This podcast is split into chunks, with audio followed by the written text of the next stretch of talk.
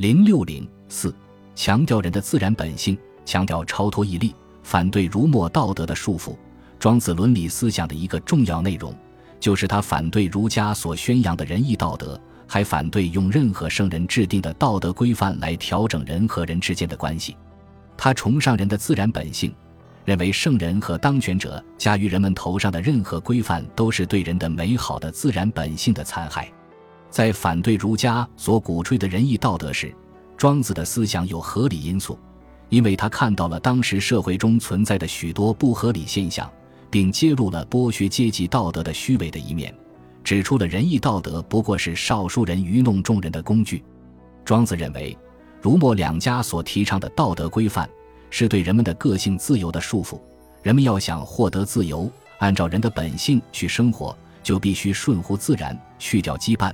摆脱儒墨两家以道德规范形式所加给人们的种种束缚，这一问题实质上是伦理学问题上的自由和必然关系问题的一个部分，或者说是一个方面。在庄子看来，在没有儒墨两家的道德说教以前，人们按照自己的本性生活，他们自由自在，不受拘束，也没有那种虚伪的假仁假义。在那种人们都有着淳朴道德的至德之时。人们按照自己的本性去行动，根本不需要什么仁义道德的说教。他认为，在那种至德之事，比民有常性，知而一，耕而食，是谓同德。义而不党，命曰天放。庄子《马蹄》是说，那时人人都靠劳动吃饭，家家都靠织布穿衣，人们同心同德，一心一意，谁也不结党营私，这就是每个人的顺乎自然的生活。大家都很淳朴，谁去追求豪华和享受？人人都自己劳动，谁还去剥削别人？人人都有着淳朴的道德，那还用得着什么圣人来讲仁义和兼爱？所以，庄子认为，当时社会中的道德规范、法律制度，就像是落马手穿牛皮一样，是对人们的限制，它只能束缚人们的自由，使人们受到压制。因此，他认为制定仁义的圣人。是犯了一个大错误。他说：“夫至德之士，通与禽兽居，足与万物并，呜呼之君子小人哉！同乎无知，其德不离；同乎无欲，是为素朴。素朴而民性得矣。夫贺虚实之时，民居不知所为，行不知所知，寒补而息，古复而游，民能以此矣。及至圣人，曲者礼乐以匡天下之行。”显其仁义以为天下之心，而民乃使好之，争归于利，不可止也。此亦圣人之过也。同上，在庄周看来，仁义道德的出现，是对人们的淳朴的本性进行残害的结果。淳朴即全木不残，孰为西尊？白玉不毁，孰为规章？道德不废，安取仁义？性情不离，安用礼乐？五色不乱，孰为文采？五声不乱，孰应六律？夫残朴以为器，工匠之罪也；毁道德以为仁义，圣人之过也。同上，由于圣人显才逞能，败坏了人们的高尚的道德，使社会风气堕落了。儒墨两家继承圣人的事业，也进行道德说教，这也正是人们道德堕落的重要原因。他说。昔者皇帝施以仁义应人之心，尧舜于是乎古无拔，敬无毛，以养天下之行，抽其五脏以为仁义，今其血气以归法度。然犹有不胜也。尧于是放患斗于崇山，投三苗于三尾，刘共攻于幽都，此不胜天下也。夫师及三王而天下大害矣。下有节直，上有曾始，而儒墨必起。于是乎，喜怒相宜，与之相欺，善否相非，淡信相讥，而天下衰矣。大德不同，而性命烂漫矣。庄子在右，这就是说，社会中的一切弊端的出现，都是圣人推行仁义的结果。仁义推行的越厉害，社会秩序和人与人之间的关系就越糟糕。由于儒家和墨家进行仁义道德的说教，才导致了智人和愚人的相互欺骗。引起了善人和恶人的彼此责难，形成了诚实的人和不诚实的人之间的嘲讽和讥诮。正是由于这种原因，社会混乱了，天下衰落了，人们的自然本性也遭到破坏了。可见，儒墨的仁义是不利于调整人和人之间的关系的。庄子认为，仁义总是被奸恶者用以美化自己的。田成子一旦杀其君而到齐国，所盗者岂独其国邪？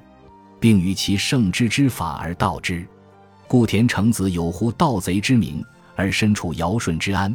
小国不敢非，大国不敢诛。十二世有其国，则是不乃窃其国，并与其圣之之法，以守其盗贼之身乎？庄子，虚切。田成子一旦杀死齐国的国君，抢夺了他的天下，而且连其治理国家的法律和道德一并都盗取了，他所做的一切也都是合乎仁义道德的了。只要有权有势。身居诸侯高位，就可以窃取仁义道德的美名。相反，如果无权无势，身为百姓，就是只拿了人家的一个钩子，也可能被统治者诛杀。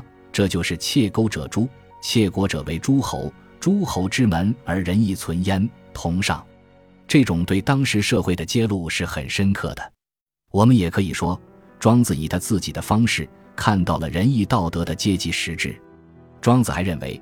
仁义道德不但不能防奸止恶，而且还起着指导人们为非作歹的作用。在《庄子》一书中，他提出了著名的“道义有道”说。他认为，圣人们所说的仁人道德，也可以成为强盗之间的一种规范和准则，并且可以成全小强盗成为大强盗。他说：“故知之徒问于直曰：‘道亦有道乎？’直曰。”何事而无有道邪？夫妄以世中之藏，圣也；入先勇也；出后义也。知可否？知也。分君仁也。武者不备而能成大道者，天下谓之有也。由是观之，善人不得圣人之道不立，直不得圣人之道不行。天下之善人少而不善人多，则圣人之利天下也少，而害天下也多。故曰：纯洁则齿寒，鲁酒薄而邯郸为。圣人生而大道起，剖击圣人，纵摄盗贼，而天下始治矣。同上，关于庄子所说的“道义有道”的意义，后来的思想家们曾做过各种各样的解释。有的说，这里反映了劳动人民也有自己的道德，它是中国思想史上最早的关于劳动人民道德观念的记载。有的说。这里指出了不同阶级可以有共同的道德规范，反映了人类的公共生活规则，或者说反映了道德所具有的全人类的特点。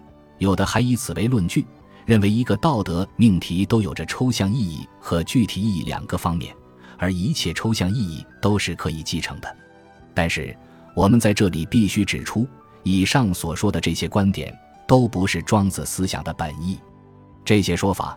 是从庄子的这段话中引申出来的，也都有着某些合理的因素。庄子的“道义有道”说，主要是用寓言的方式来说明儒墨两家的圣人所制定的道或仁义道德并不是好东西，因为所有的强盗都正是根据他们来危害社会的。只有打倒了圣人，大道才能消灭；只有废弃了仁义，罪恶才能消除，天下才能大治。从庄子的著作中。我们经常可以看到这样的情形：他对社会中人和人之间的关系及许多社会现象的观察和分析，有其深邃独到的地方。有时候真可以说是入木三分，极有见地。但是，由于他的世界观和道德观的局限，庄子往往走上极端，得出极其片面的结论。在这里，庄子由反对统治阶级所提倡的仁义道德，得出了这样一种结论。即为了提高人们的道德水平，最好的办法就是要抛弃一切道德说教和一切道德规范的约束。他把一切社会的法治、礼乐、道德都看成是对人性的枪销和损害，认为人的最理想的行为就是在没有任何外力约束下的顺着人的本性发展的行为。这种非道德主义的观点当然是错误的。由于过分强调人的自然本性，庄子和老子一样。认为科学技术以致百工技能的发展和进步，都会使人的淳朴道德败坏。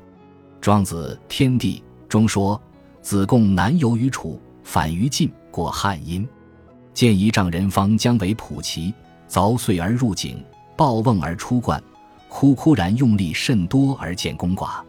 子贡曰：“有谢于此，一日进百骑，用力甚寡而见功多，夫子不欲乎？”魏仆折仰而视之曰：“奈何？”曰：“凿木为基，厚重前倾，切水若抽，数如一汤，其名为高。”魏仆者愤然作色而笑曰：“吾闻之无师。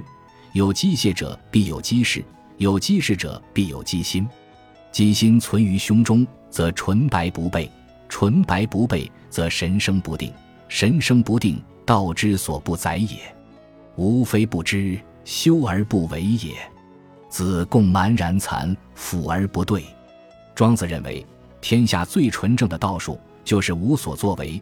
听人万物自然而然的生长发展，他还认为最理想的、道德最高尚的人，就是没有知识、没有世俗中所崇尚的道德，像一个混沌一样。庄子内篇的《英帝王》中说：“南海之地为书，北海之地为乎，中央之地为混沌。书与乎时相与喻于混沌之地，混沌待之甚善。书与乎谋报混沌之德，曰。”人皆有七窍以视听时息，此独无有。常是凿之，日凿一窍，七日而混沌死。这个预言是说，南海的帝王叫做书，北海的帝王叫做呼，中央的帝王叫做混沌。书和呼经常在混沌的地方见面，混沌待他们很好。书和呼在一起商量如何报答混沌的情谊，说人人都有七窍，用以看、听、吃饭。呼吸，唯独混沌没有。我们试着给他凿出七窍吧。孰和乎一天给混沌凿出一窍，到了第七天，混沌就死了。庄子讲的这个寓言，可以说有两个方面的意思。从孰和乎来说，弄巧成拙，坏了一条命，这就是有为造成的恶果，是违反了混沌的自然本性，是好心办了坏事。从混沌这方面来说，天然的无知无欲，不受任何外物的影响。这是最好的，他不需要任何外物加在自己身上，违背了他的自然本性，非要给他开凿七窍，使他能够是听、识、吸，那么这个最完美的人也就因此而不复存在了。本集播放完毕，感谢您的收听，喜欢请订阅加关注，主页有更多精彩内容。